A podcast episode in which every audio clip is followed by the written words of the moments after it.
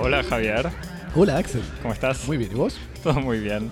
Bienvenidos a Cosmopodis, maullando la cultura del mundo de a un tema por semana, en vivo desde el Estudio 1 en el sur de París, reunidos hoy para hablar de una de las comedias musicales más exitosas de Broadway, transformada en uno de los desastres cinematográficos más impresionantes de los últimos años. Estoy hablando, por supuesto, de Cats, película que no vamos a comentar solos, sino con la presencia virtual de nuestra amiga Mana Bugallo. Javier, Axel, para conectarte con nosotros y ser nuestro amigo también virtualmente. eh, nos escribís por correo electrónico a cosmopodis.gmail.com Y nos seguís en redes sociales. En Twitter y en Instagram en arroba cosmopodis. Y te suscribís en todas o en alguna de las plataformas de podcast. En La- todas. La que más te guste. Javier, Recibimos correo de lectores, eh, recibimos un, un mail de un, de un oyente que manifiesta alguna forma de escepticismo con respecto a la obra que comentamos en el episodio sobre Christian Boltanski, la obra Fos, Foso, y, y él encuentra una, una cercanía, un paralelo entre las operaciones del marketing y las operaciones de lo que él considera la falsa vanguardia, del cual o, de la cual participa esta, esta obra, y dice marketing disfrazado de lo que quieran, un Damien Hirst musical, atraer gentes para facturar ofreciendo un producto que puede intelectualizarse para engañar giles que se suponen cultos, es un buen mercado, solo hay que encontrar un mensaje original, sofisticado para vender, marketing, aunque lo llamen como quiera, marketing sin producto, sin producto de calidad, sea un jabón, un remedio, un paquete de fideos, se consume solo una vez y el consumidor al sentirse engañado no lo repite. Marketing sin producto artístico, ya sea una ópera, una película o un cuadro, se consume, se consume, se consume mientras nadie se anime a decir que se siente engañado hasta que un niño diga, pero si va desnudo. Eh, bien, hay bueno, muchos elementos eh, interesantes con los que podemos estar de acuerdo o no en el mail. Yo voy a retomar, si querés, eh, dos o tres. Me parece que una, una película, una pregunta que sí está subyacente eh, en el mensaje, o por lo menos a mí me, me hacía pensar, es comparado con otra película que nos, co- con, otra pregunta, perdón, que nos hacían hace poco, era cómo elegir lo que uno va a ver. Y en este caso era, bueno, el nombre Christian Boltonski, que es conocido, y la, mm, la existencia del Centro Pompidou, digamos, como institución ya respetable, que no funciona tanto por el marketing quizás, sino más por el nombre. Uno puede decir, bueno, el nombre del Centro Pompidou, la marca Centro Pompidou ya es algo de marketing, pero, pero digamos, no es sobre todo, el Centro Pompidou no es una empresa que busca hacer beneficio, así que eh, incluso este tipo de espectáculos son en general o, o dan pérdida. Así que no... eh, Es difícil decir que, a- que uno cayó en el marketing o que el Centro Pompidou busca hacer millones. Después sobre la cuestión de, de- de, en el fondo, una crítica del arte contemporáneo, eh, yo no, no estoy de acuerdo. Me parece que no es un contenido vacío y aunque no hayamos eh, defendido la obra, no, no hayamos quedado completamente convencidos, me parece que es una obra que provoca reacciones.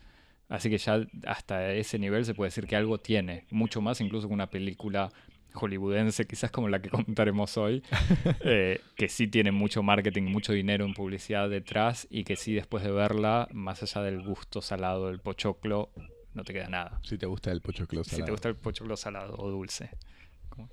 Eh, Javier, no sé si... Sí, estoy de acuerdo con, con tus comentarios. Este, la pregunta que me hago es, el marketing y sobre todo la historia del marketing está muy relacionado con el arte y si hubo una estetización del marketing, ¿por qué no habría que responder con una marketización de, del arte? Pregunta. Pregunta abierta. Pasamos al... Pasamos a las cosas serias. No sé, cosas serias. Primero, presentamos a, a- a nuestra invitada que está directo por Skype. Hola, Mana. Hola, ¿qué tal? ¿Cómo andan? ¿Cómo está Javier? ¿Cómo está Ángel? La mandamos a Mana a Estados Unidos a que nos cubra las primarias del Partido Demócrata y terminamos hablando de Cats por la decepción. Eh, la decepción porque no tenemos resultados en el momento de grabar. Bueno, Hay Javier, relación entre los desastres. Javier, fuimos al cine.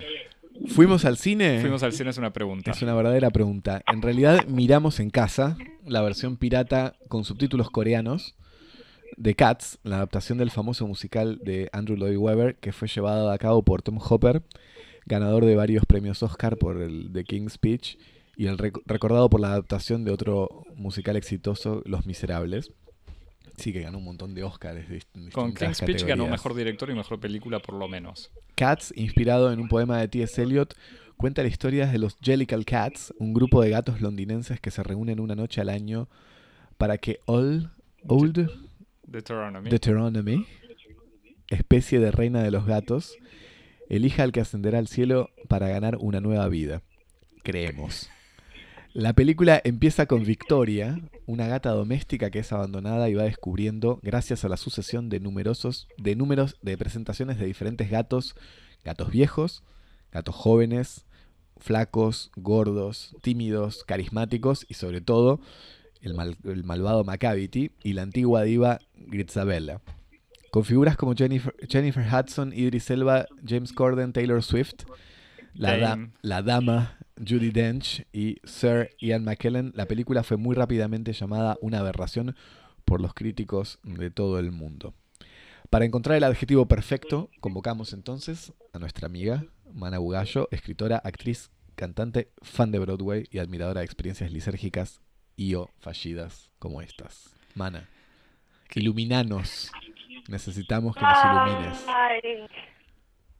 Ay, qué hermoso. Eh, para mí, como eh, la película es como un accidente en la ruta, que es difícil de dejar de ver. Hay poesía, poesía en la resiliencia de querer hacerlo a pesar de que nada debería haberse hecho jamás. Quiero empezar diciendo de cosas que a la gente no le gustó de la película, que en realidad no le gusta del musical, que en realidad no le gusta de Andrew Lloyd Webber. O sea, desastre colosal. Vienen de que en realidad siempre Cats, desde el principio, desde el inicio, fue algo que nadie quiso hacer, nadie sabía cómo hacer, y al final terminó siendo como uno de los musicales más importantes de West End y de Broadway desde los 80 para acá. A mí me encantan estas cosas. Y la voy a volver a ver cuando pueda en el cine, eh, y si no, eh, con subtítulos coreanos, no me importa. Porque eh, ya les digo, me, me, me divierte. eh, o sea, yo no miro accidentes en la ruta, eh, pero miro estos, pero miro estos accidentes. El musical está adaptado de una manera muy extraña al cine. Ha ido a la hora de adaptar un musical a la pantalla grande, eh, que decidieron resolver de maneras muy, muy estrambóticas. Pero empecemos por una de las cosas más visibles, que es el hecho de las decisiones estéticas que se tomaron.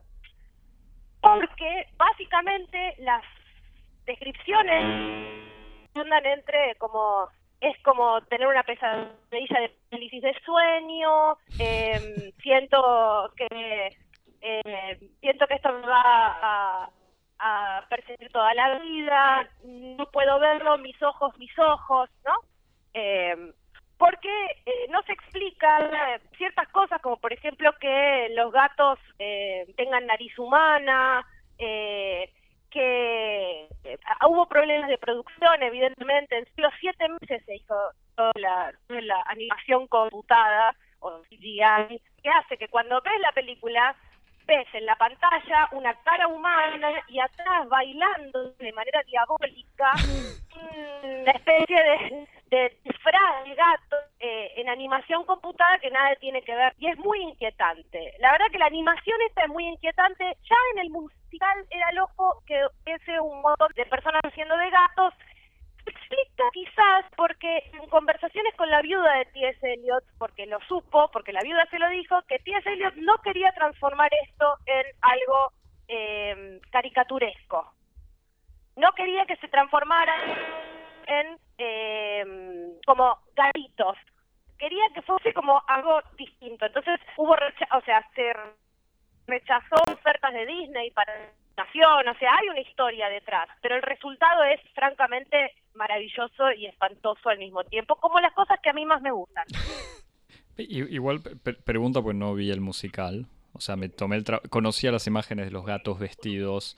Ese es el tema, que la, la, aberración, entre comillas, la cosa monstruosa de estos gatos ya viene de la puesta en escena, de teatro. Con, la diferencia que el teatro y el cine no es lo mismo. En la puesta en escena, la puesta en escena se beneficia igual de eh, el escenario, el vivo, porque es un espectáculo prácticamente danza. No termina de entrar en un solo género de danza, hay jazz, hay eh, ballet, películas TV, hay tap, hay ballet, hay eh, como jazz, pero en vivo vos lo que ves es a 50 personas bailando y eso es impresionante, 50 personas bailando bien. Tom Hooper tiene la muy mala costumbre de ubicar la cámara a centímetros de la cara de las personas. Esta película podría haber mejorado un 30%, lo cual es un montón, si hubiesen ubicado la cámara un metro, un metro o un metro y medio atrás de donde estaba. Eh, hay una cosa muy extraña, el movimiento de cámara eh, es como medio de documentar, viendo gatos, en escenarios, en sets que no tienen ningún tipo de escala lógica, no sabes qué tamaño tienen las cosas, es maravilloso, ¿entendés? Gastan 95 palos verdes en esto. Es eso que decía yo, en las pocas notas que tomé, me parece lo, principal era un poco lo que decías vos, que la gracia de un musical, o sea, un musical en vivo en el teatro es, además de la calidad de la música que te puede gustar o no, de, de, la historia, tenés la escenografía, el vestuario, la proeza técnica que, que implica armar un espectáculo y juntar esos elementos con buenos actores, cantantes, músicos, bailarines, además de vuelta de los técnicos, que se mueven durante una hora y media o el tiempo que dure el espectáculo al mismo tiempo que vos lo estás viendo y que todo pasa al mismo tiempo. Claro, vos estás viendo la estamina, vos estás viendo la estamina de los de los performers, o sea, sabés que vos no, o sea, hay una cosa que es medio como cuando ves los Juegos Olímpicos, que está la fantasía de, mirar y decir, yo lo puedo hacer. Hay muchos componentes que hace que una persona disfrute este tipo de danzadas como yo. Eh, está eh, la maravilla atlética de estas personas que están súper entrenadas para cantar, bailar eh, y actuar muy bien. el tema de que se bancan dos horas este, moviéndose mientras vos estás sentada. el volumen, las sutilezas, hay un montón de componentes que te tridimensionan la experiencia cuando estás en vivo llevar eso al cine no es fácil, eh, a Tom Hooper tampoco le resulta sencillo, yo particularmente lo detesto a ese señor. No personalmente, no lo conozco, quizás es un muy buen amigo, pero eh, todo lo que hace eh, me ha hecho sentir mal, salvo Cats. Porque Cats tiene la particularidad de eh, que hace cosas como poner a Jennifer Hudson, que por cierto, si yo fuera Jennifer Hudson estaría demandando a Andrew Lloyd Webber y a Tom Hooper y a todas esas personas, la pone a Jennifer Hudson a cantar una de las mejores canciones que hay, que está en este musical, que es Memory, con un moco. Sí, sí, eso es muy cierto eso. hace que no pueda disfrutar del hecho de que ella está cantando una cosa muy difícil de cantar y que le está poniendo toda la onda. Hago un paréntesis acá porque hay un par de cosas que eh, en la adaptación se pierden. Una de ellas que a mí me resulta muy importante es que en el musical el personaje de Jennifer Hudson, que es Grisabella, que es esta diva que ha sido eh, llevada al ostracismo por eh, los otros Jellicoe Taps, en, la, en el musical no, no, nunca explican por qué la llevaron al ostracismo, por qué nadie la quiere tocar y por qué todo eso. En la película, eh, la idea que tuvieron fue anexar este personaje al personaje de Macavity, que es el villano. Eh, es inexplicable la razón por la cual a ella se la lleva al ostracismo, pero a Taylor Swift y a los mellizos estos que hacen desmanes no, aunque ellos participan de, de los desastres de Macavity y no se explica, pero en el musical sí hay momentos en donde la ves a Grisabela tratando de bailar como lo hacía antaño, tratando de recuperar, como que tiene una cosa atrás ese personaje, no es solo una pobre gata, eh, sino que es una gata que tiene una historia, que tiene algo, en un número musical muy pequeño que ya muestra eso. En la película lamentablemente eso no ocurre, así que solo la vemos a eh, Jennifer Hudson moqueando, literal, Sí. antes de cantar lo que es, a todas luces, es una de las mejores canciones de Broadway de los últimos 50 años. O sea, es muy fuerte esa canción. Le, le desafío a cualquier oyente o a cualquiera que escuche Memory y no la termine cantando sin parar, aún sin saber la letra. Eh, me parece Eh. lo difícil que es difícil de cantar. Sí, pero por suerte, viste que nadie se... eh, todo el mundo la canta igual. Lo sé. Lo sé porque yo la canto igual. Y no la puedo cantar.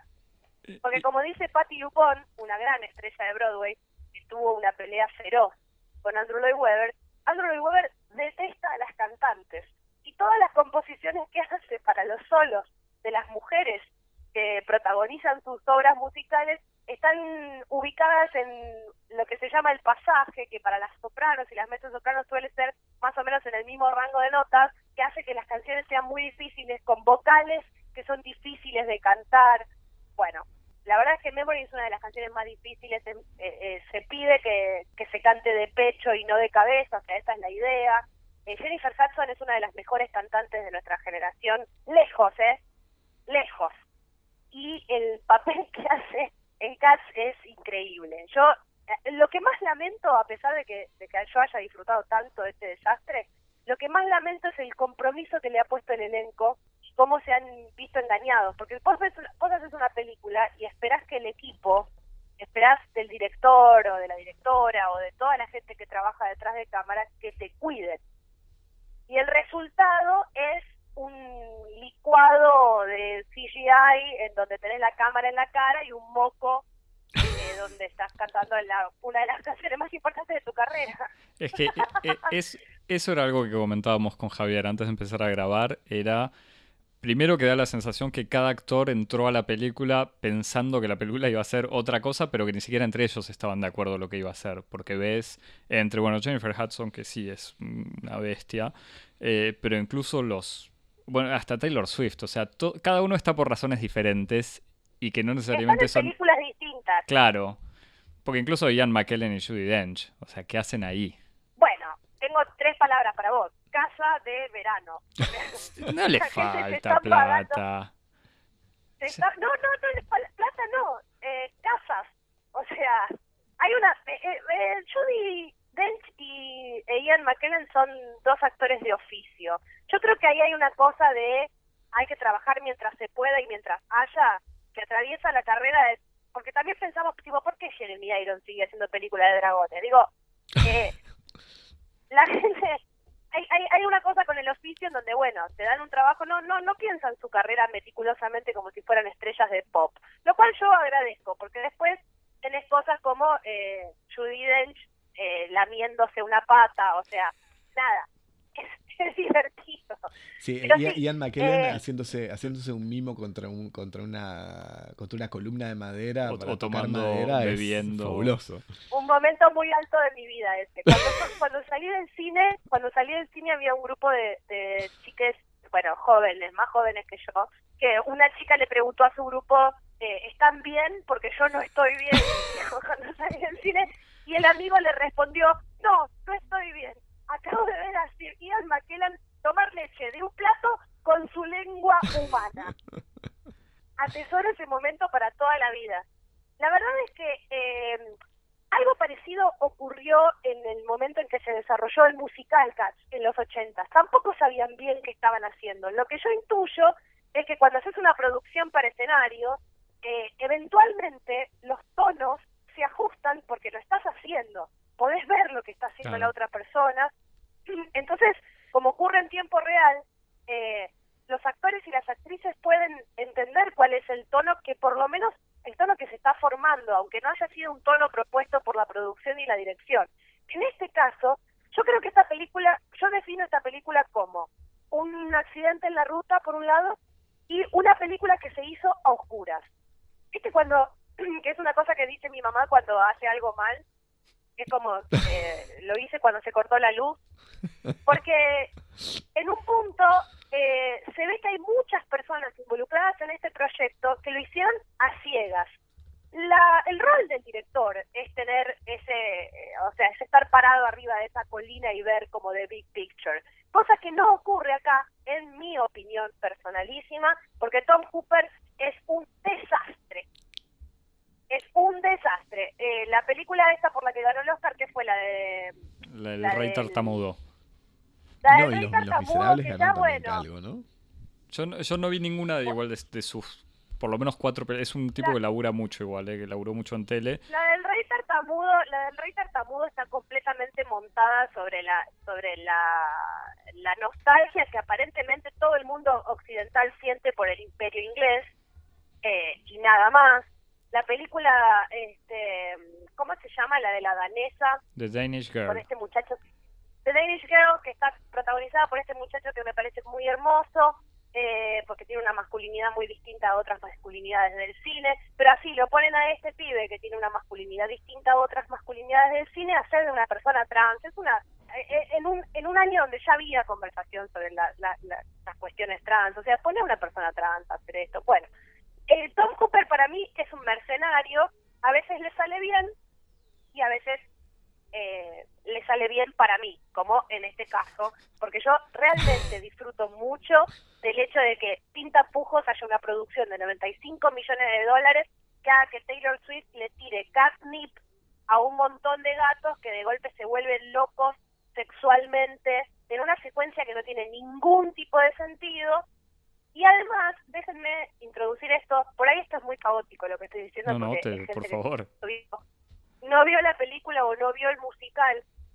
No, eh, se dice que Cats no tiene trama, o sea, se decía del musical que Cats no tiene trama. Como bien ustedes lo dijeron en la introducción, esto ocurre en una sola noche, en un baldío, en donde están congregándose para el Jellicle Ball, en donde Deuteronomy elige a eh, el gato o la gata que va a trascender, que hay una lectura sobre que esto en realidad es una secta y que después va a haber un sacrificio, pero bueno, eso se lo dejo a otras personas.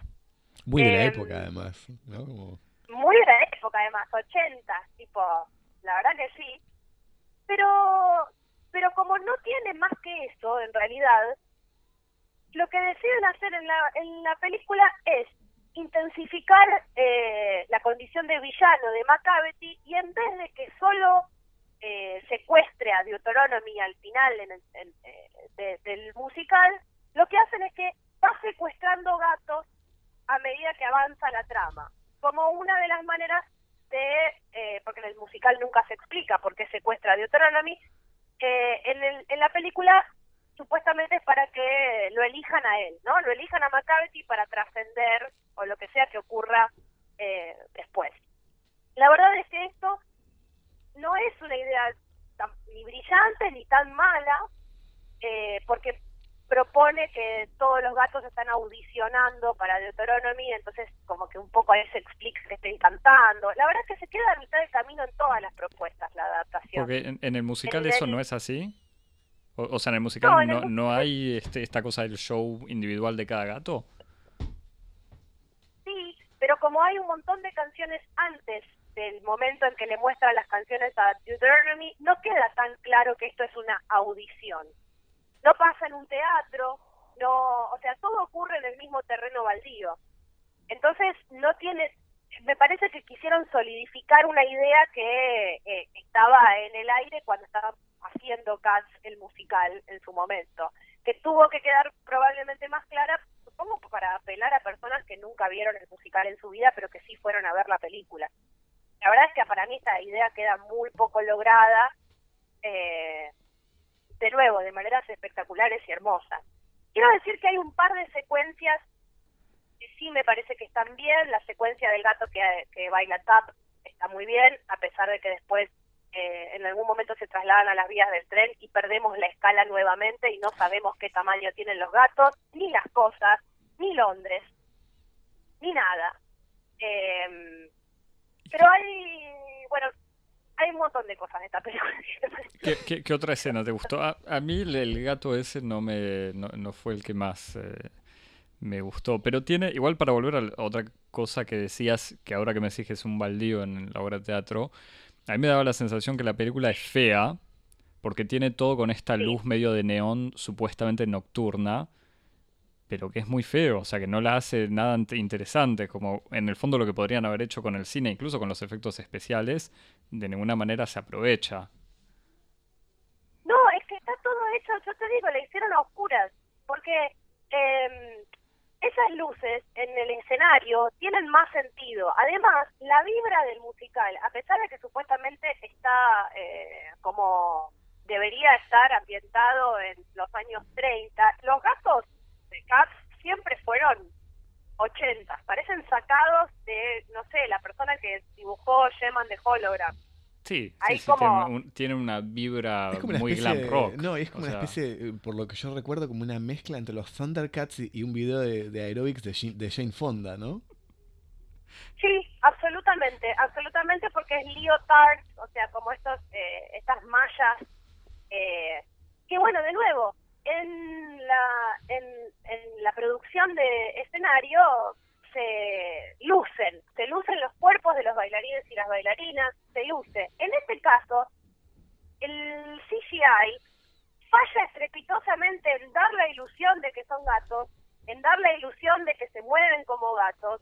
No hay ninguna coherencia, lo cual a mí me parece maravilloso. Hay gatos que están vestidos, gatos que están desnudos, hay gatos que tienen manos, gatos que tienen pelo y gatos que tienen mangas. Y gatos que están vestidos con tapados de piel de gatos o no sé de qué. Lo único que me puedo imaginar es el canibalismo mismo, que los Jellicle Cats en realidad son una secta que tipo mata gatos y los hace abrigos. No, no me explico, sino realmente qué es lo que pasó.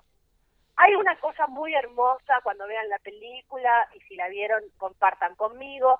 Eh, las personas que están en sus casas, que es el momento en que Macavity, interpretado por Idris Elba, que, bueno, nada, no puedo decir nada. En un momento, hay toda una parte de la película que tiene un tapado enorme, pero hay un momento en que se lo saca, y cuando se lo saca, lo que tiene abajo es una piel uniformemente marrón oscura, que como ya en el código lo habíamos visto vestido, te da la sensación de que está desnudo. Así que lo que te parece es que Idris Elba está bailando totalmente desnudo con Taylor Swift.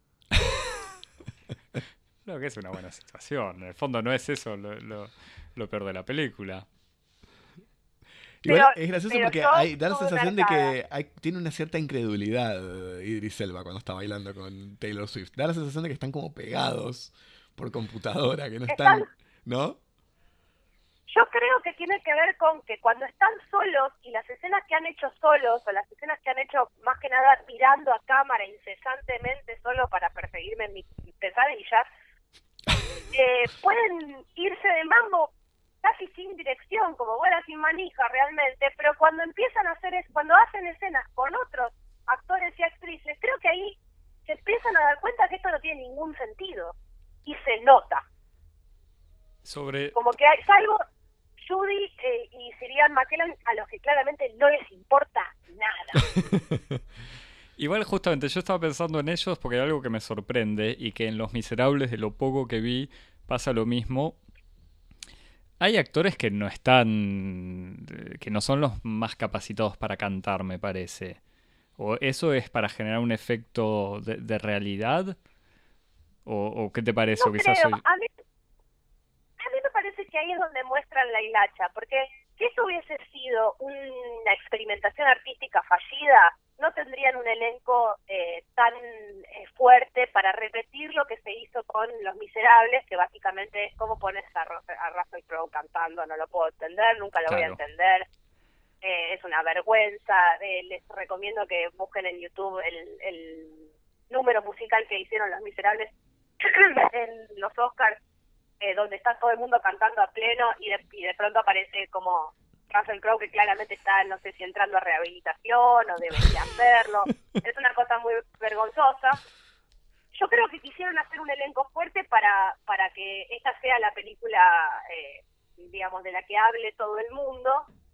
De nuevo, el departamento de casting tenía una idea que no termina de completarse porque Tom Hooper nunca ilvana todos los elementos. No creo que sea tan terrible que haya gente que no cante tan bien en, la, en, las adaptaciones cinematográficas. O sea, Meryl Streep no es la mejor cantante, y sin embargo lo que hace en Into the Woods es buenísimo. Johnny Depp, mal que me pese, yo no me lo banco, pero el trabajo que hacen Sweeney Todd tampoco es malo, y eso que supuestamente ese papel está para cantantes de ópera, de opereta, digamos. Sondheim escribió eso teniendo en cuenta una estética muy clara. Eh, no me parece mal que haya gente que no cante del todo bien. Ahora, si vos vas a eh, castear a esta chica, eh, esta bailarina del, del, ballet de Londres, creo que es, ¿no? Francesca, eh, para que haga de, para que haga de Victoria. Le pones la cámara a 30 centímetros del cuerpo de ballet, cosa que nunca entendés cuáles son los movimientos. Te, te no privás a la audiencia de hacer ese efecto de wow, mira lo que está haciendo con su cuerpo, esa gata humana y después la pones a cantar una canción que no está en el musical y además ella no canta en oposición a Jennifer Hudson que tiene un moco en la cara. Honestamente, no sé si esperan que ocurra. Sí. Judy Dench, Judy Dench es una persona que no canta también, no tiene una voz muy poderosa, pero sus inicios son en los musicales el trabajo que ha hecho ella eh, haciendo, eh, ay, ¿cómo se llama? Polly, se llama la el musical de Sondheim donde hace eh, Sending the Clown. Bueno, no importa. Eh, para mí todos estos actores están calificados para hacer algo parecido a lo que están haciendo, excepto Rebel Wilson y James Corden. Ah, Rebel Wilson, sí, es la, la chica de Javier no la quiere nada. No participo de ese, no participo de ese, de ese estilo de comedia. No, yo no creo que ni ella participe. Me parece que eh, si, sos, una, de nuevo, dándole el beneficio de la duda y toda la gracia que le puedo dar a una eh, persona, a una actriz que ni siquiera es gringa, o sea, es australiana. Eh, James Corden, esta es la, como, no sé, cuando estábamos mirando la película o estábamos esperando que empiece la película, en las publicidades previas aparecieron creo que tres películas animadas con voces de James Corden en ellas. O sea, esta gente está juntando plata. Eh, el hecho de que falle tan estrepitosamente Rebel Wilson en esta película tiene un poco que ver con Rebel Wilson, pero tiene mucho más que ver con lo que le están haciendo hacer. Ese personaje tiene en el musical un número extraordinario de danza, en donde los gatos, los gatos se disfrazan de ratones y de cucarachas ah. para hacer este eh, como este número musical en donde en realidad es la gata esta que es una gata casera, una gata de entre casas, que les cuenta a los gatos, a los Jericho Cats, cómo ella entrena a los ratones y a las cucarachas para que se porten bien, no es que ella los caza, sino que los entrena para que no le rompan, para que no aparezcan y para que los humanos de su casa estén bien. Eso en la película eh, se traduce en una sucesión de chistes sobre gordos, porque aparentemente la gente gorda es siempre torpe. No sé, o sea, cuál es el sentido de eso, pero eso se está en el musical y se enfatiza en la película. No sabe bailar tap, pero tiene un número de tap enorme. Entrena a ratones que tienen cara de niños y a cucarachas que tienen cara de adultos. Y mientras mientras desaparece la idea de escala en tu cerebro, ves como ella se come un par de cucarachas, lo cual solo te puede indicar que ella en realidad es una dictadora que oprime a la, a la población de ratones y a la población de cucarachas que están bailando ahí porque eh, so pena de asesinato, básicamente. Así que no hay nada eh, merry, no hay nada alegre de esa escena. Es todo una, una cosa muy espantosa.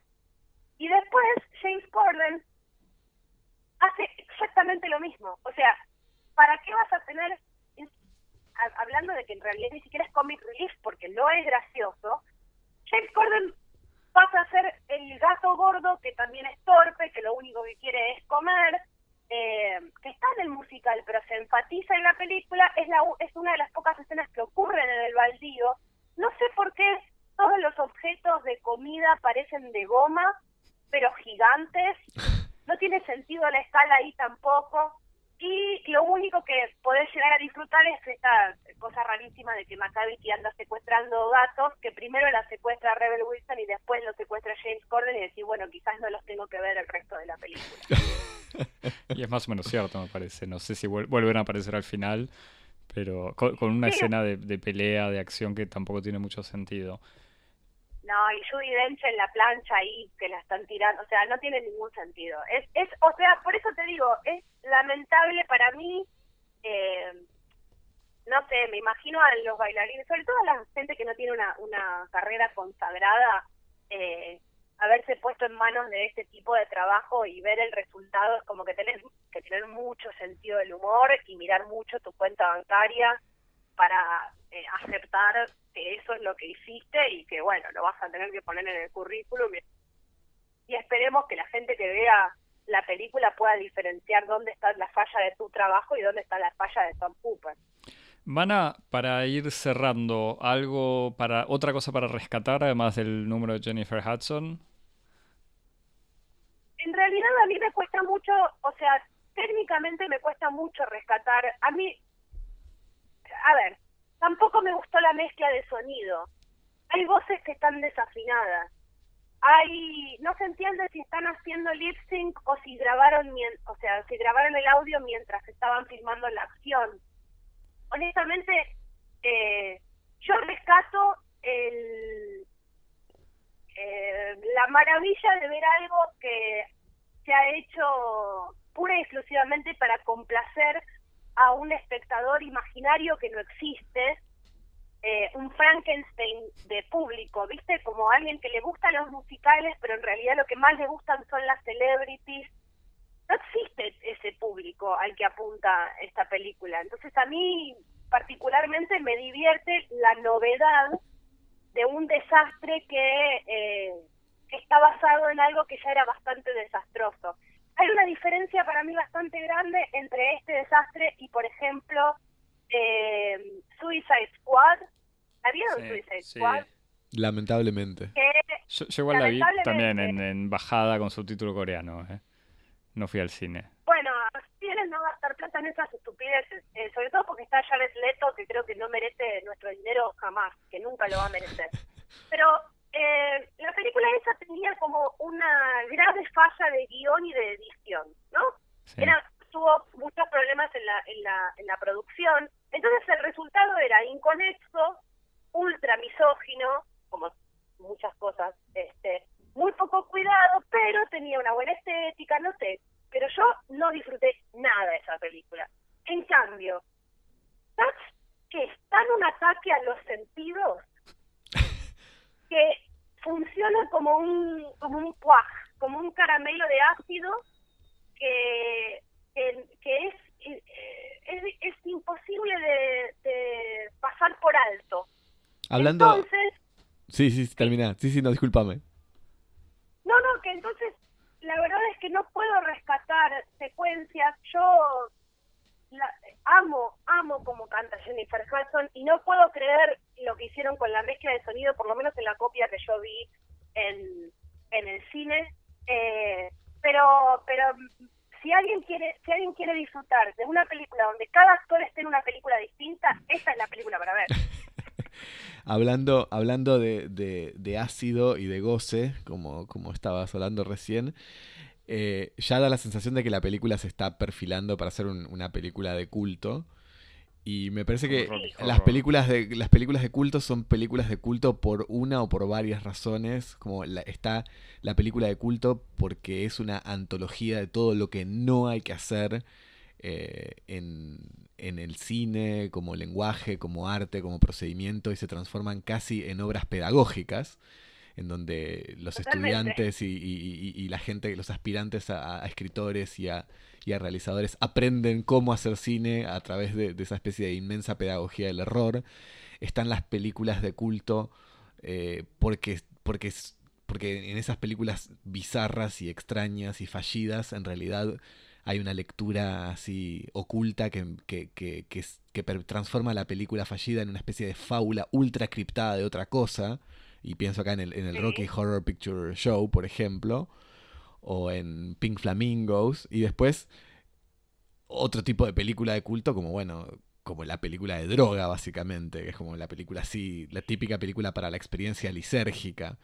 ¿Qué tipo de película de culto es Cats? Si es una de estas tres cosas, si es algo distinto, o si es todo esto junto.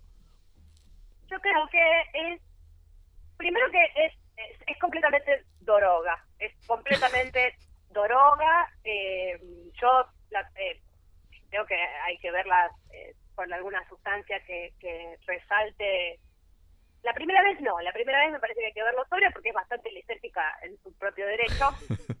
pero pero sí, la próxima vez que yo la vaya a ver me voy a dar la cabeza contra la pared primero y después la voy a ver. Eh, no creo que sea eh, de culto plan Pink Flamingos y, y, Rocky Horror Picture Show porque esta película tiene una falla eh, eh, muy grande que es que no es nada disidente no está molestando a nadie esta película. Esta película no eh, cuestiona ese sistema de ninguna manera. Eh, la verdad es que en ese sentido es como la heteronorma hecha gato. Eh, entonces no, no, no me parece que sea de culto por ese lado. Sí me parece que puede ser una de esas películas en donde películas sobre las que se puede hablar, o sea, que puedes hablar encima mientras la estás mirando, que son un tipo de película muy particular, en donde la idea, o sea, te divertís. Yo, yo haría esto. Yo eh, conseguiría unas buenas drogas y unas buenas amistades ocurrentes, pondría la película y disfrutaría mucho de cuáles son los comentarios, que fue como mi, mi experiencia en el cine que tiene un poco de lo interactivo, quizás no tanto como Rocky Horror Picture Show, sacando los papeles de diario y poniéndoselos en la cabeza para cantar las canciones, pero sí creo que hay una, una un valor que puede ser muy divertido, a ver a quién se le ocurre lo más gracioso para decir mientras está viendo a eh, Kirian McKellan mirando con, con devoción a Judy Dench que está tirada en una cama de gato y que levanta la pierna. Eh, como Además, toda la película es muy sensual, muy sexual, no sensual, muy sexual. Están, todos los gatos están re calientes. ¿Qué pasa en el musical? Pero con los primeros planos de Tom Hooper es realmente es asqueroso. Yo creo que esa es la mejor manera de verlo. Droga y amigues. ¿Algún, eh, vos no sé, Javier, si tenés algo para recomendar? Eh, sí, yo estaba pensando en, una, obra que vi hace un, tiempo acá en París, que es un modo, es una, obra que resuelve de un modo interesante la puesta en escena de animales en situaciones antropo, antropomórficas y que es la apuesta que hizo Bob Wilson de, la de las fábulas de La Fontaine para la Comédie Française y lo lindo es que además hay una versión en DVD eh, que se puede oh. conseguir por ahí, que está, está muy buena y que además justamente está muy bien filmada. Con, con, y que pone en valor las máscaras y, los disfraces que son muy interesantes. En, cuerpos humanos. En cuerpos humanos, sí, sí. En, en eh, actores de, teatro clásico, como son los, los actores de la comedia francesa. ¿Vos, Mana, algún documental o algo? documental, musical. ¿Algún musical para recomendar? ¿Es muy íntimo preguntarte cuál es tu musical favorito? Es imposible que yo responda a esa, palabra, a esa pregunta, no es tan íntimo. Eh, Andrew Lloyd Webber eh, tiene una canción buena por musical. Y, eh, ¿Eso es algo bueno? ¿Eso es un buen récord o es un mal récord? ¿Es un para, los que, para los que no conocemos el arte del musical. eh, no, yo creo que no, no, no lo sé. tengo una opinión muy ambigua porque yo no puedo decir algo demasiado malo de Andrew Webber teniendo en cuenta que eh, podría ir a ver todas y, disfrutarlo, ¿entendés? Fui a ver a Valeria Lynch haciendo de Norma Desmond en Sunset Boulevard en Buenos Aires. Tengo un amor por estas cosas. Eh, no, y animales eh, en situaciones antropomórficas, eh, yo todavía no la vi, pero todo el mundo habla de que The Lion King es como una de las mejores puestas este, y lo que están haciendo es trasladar tipo toda una toda una jungla eh, al escenario. Em, yo diría que le diría a la gente que no se cierre con la idea de no me gustan los musicales, porque la verdad es que los musicales, a pesar de que sean un género, no todo el mundo lo hace como Andrew Lloyd Webber, no todos los musicales son así desprovistos de diálogos, no todos los musicales eh, tienen solo canciones de presentación de personaje. No todos los musicales están pensados eh, desde, la, la postura de la danza. yo les diría a todo el mundo que se ponga a investigar sobre Stephen Sondheim, que es el mejor letrista y compositor para mí de, de, Broadway, y, que disfruten de la, de, la profundidad de los conceptos y las letras que están puestas en esos musicales. Y nada y les diría que no que no se desanimen con cosas como el moco de Jennifer Hudson que es una de las mejores cantantes de nuestra era. Eh, no sé yo les diría que me inviten la próxima vez que vean este que yo llevo el porro. Bueno Mana te agradecemos infinitamente que hayas este, contrarrestado el, una, el desastre de Cats con toda tu pasión y tu erudición. Así que te lo agradecemos muy sinceramente erudición puedo decir que esta película es un desastre y que la voy a ver todas las veces que pueda. Mana, arroba Mana Bugallo, sé que subiste a Instagram últimamente algunos números musicales justamente donde estás cantando, así que se lo recomiendo a todos. Eh, arroba Mana Bugallo en Instagram y en Twitter. Bueno, estás, estás ahora en Cincinnati. Ahora estoy en Cincinnati visitando unas amigas. ¿Qué se puede decir que está pasando en Cincinnati en el día después del desastre de Iowa? Oh, nada, en realidad está lloviendo. Eso te que está pasando en Cincinnati. Eh, este país es eh, muy extraño. Eh, este país, el país de las cosas es muy raro. Eh, esta ciudad también es muy extraña. Pero es muy linda, conocí gente muy copada, eh, la mayoría personas de Perú, así que conocí un montón de gente, de médicos y médicas de Perú, eh, que es lo que hice esta vuelta. No hay nada mucho para decir, esperemos que, lo que pasó en Iowa termine de, de desarmar la idea de que la, los sistemas electrónicos y digitales de recuento de votos son confiables este, y, nada, y veremos cómo el otro accidente en la ruta, que es la democracia norteamericana, a ver cómo se desenvuelve. Bueno, vamos a estar muy, muy ansiosos de escucharte una próxima vez hablar del país de las cosas, mana. Así que... Cuando quieran, cuando, quieran, cuando necesiten corresponsal de, de una corresponsal muy enojada. Como nos gustan a nosotros. sí una plantita de desprecio que riego todos los días. Para contactarte con nosotros, Javier. Nos escribís a, por correo electrónico a cosmopodis.gmail.com En Instagram y en Twitter, arroba cosmopodis, arroba manabugallo para seguir a nuestra invitada Manabugallo. Y te suscribís para escucharnos eh, todos los viernes o cuando salimos en arroba Cosmopodis o en Cosmopodis, en tu plataforma de podcast favorita. Mana, estamos esperando tu podcast. Eh. Yo sigo insistiendo, ya te lo dijimos la última vez. Es cierto. Tengo varios títulos. Uno era Inexplicable Fantasía. Son todos pedazos de canciones de Luis Miguel. creo que Inexplicable Fantasía creo que es mi preferido. Bueno. Y también hay otra solamente famosa, pero todavía no lo sé. bueno, muchas gracias de nuevo, Mana, y hasta la próxima. Chao. Chao. Un placer.